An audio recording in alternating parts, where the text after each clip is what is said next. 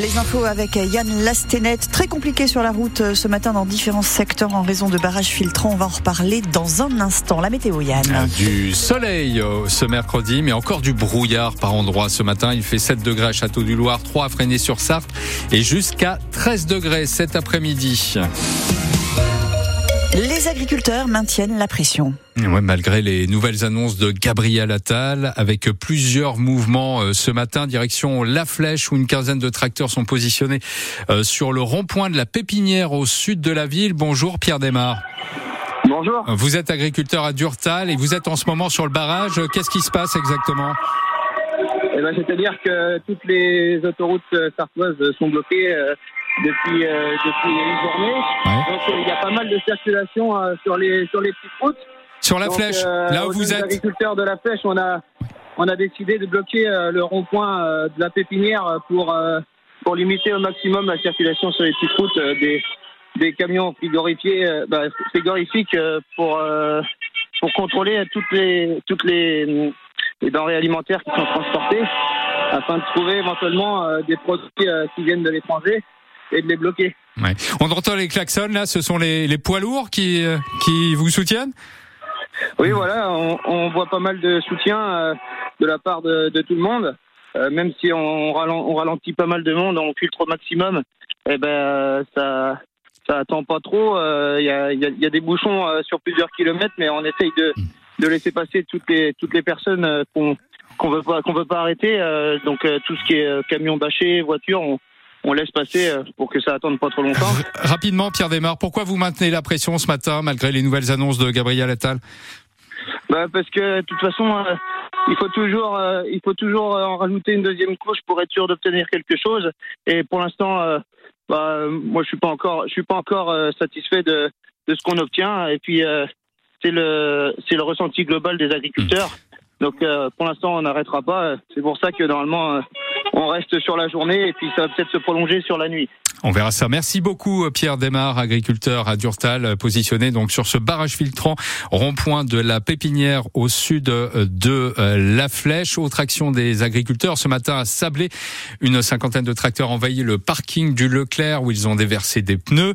Ils ont aussi manifesté les agriculteurs devant LDC et puis euh, Pierre Desmar le disait, les agriculteurs maintiennent leur barrage euh, sur les autoroutes sur la 28 entre Beaumont et Le Mans au nord, au sud entre Écomois et Le Mans.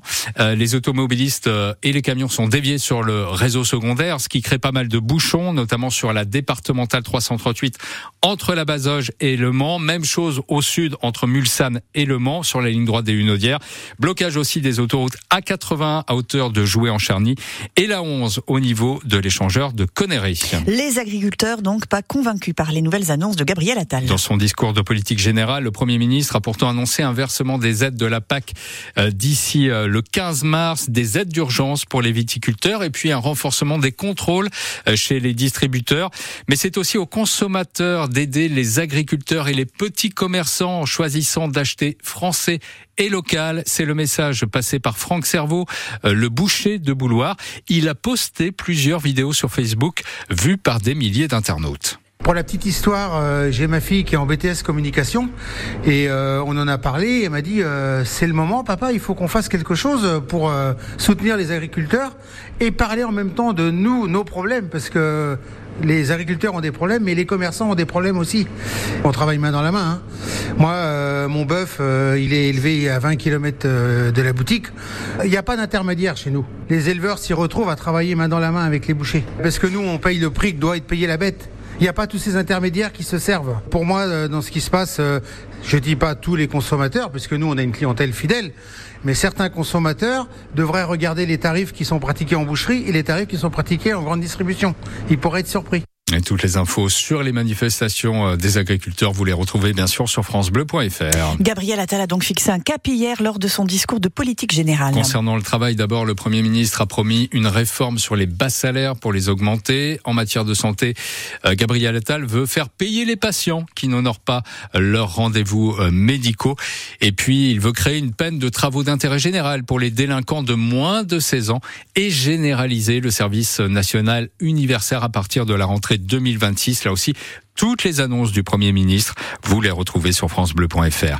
L'Université du Mans est en difficulté financière. La fac accuse un déficit de 6 millions d'euros à cause de la hausse du point d'indice des fonctionnaires qui gonfle la masse salariale, mais aussi de l'augmentation des prix de l'énergie. Selon le syndicat FSU, certaines filières seraient menacées de fermeture. Sa voiture a fini dans le port de Malicorne. Mauvaise surprise pour cet automobiliste qui a garé son véhicule euh, sur un parking près de la Sarthe, la rivière. Une fois sorti de la voiture, il s'est rendu compte eh bien, qu'elle était tombée dans la rivière et qu'elle coulait à pic. On ne sait pas encore s'il s'agit d'un problème de frein à main euh, mal serré. Touche pas à mes arbres. Un collectif opposé à l'abattage des arbres de la rue Bollé au Mans a lancé une pétition des militants écologistes et des riverains qui ne veulent pas voir une partie des 200 érables disparaître dans le cadre de la création des chronolignes. Ces nouvelles lignes de bus hein, qui obligent donc un réaménagement de cette artère euh, du Mans. C'est une aberration écologique pour ses opposants, Julien Jean. Patrick Blanchard vit depuis 20 ans avenue Bollé et il est très attaché à ces arbres comme celui-ci. C'est un érable champêtre vous dit érable magnifique.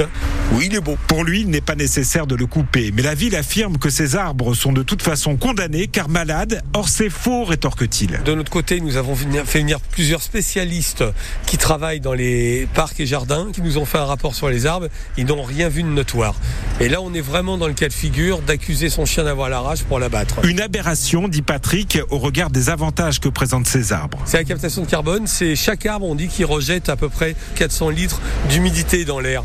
Donc c'est un rafraîchissement naturel, c'est l'ombre et puis c'est aussi un aspect esthétique.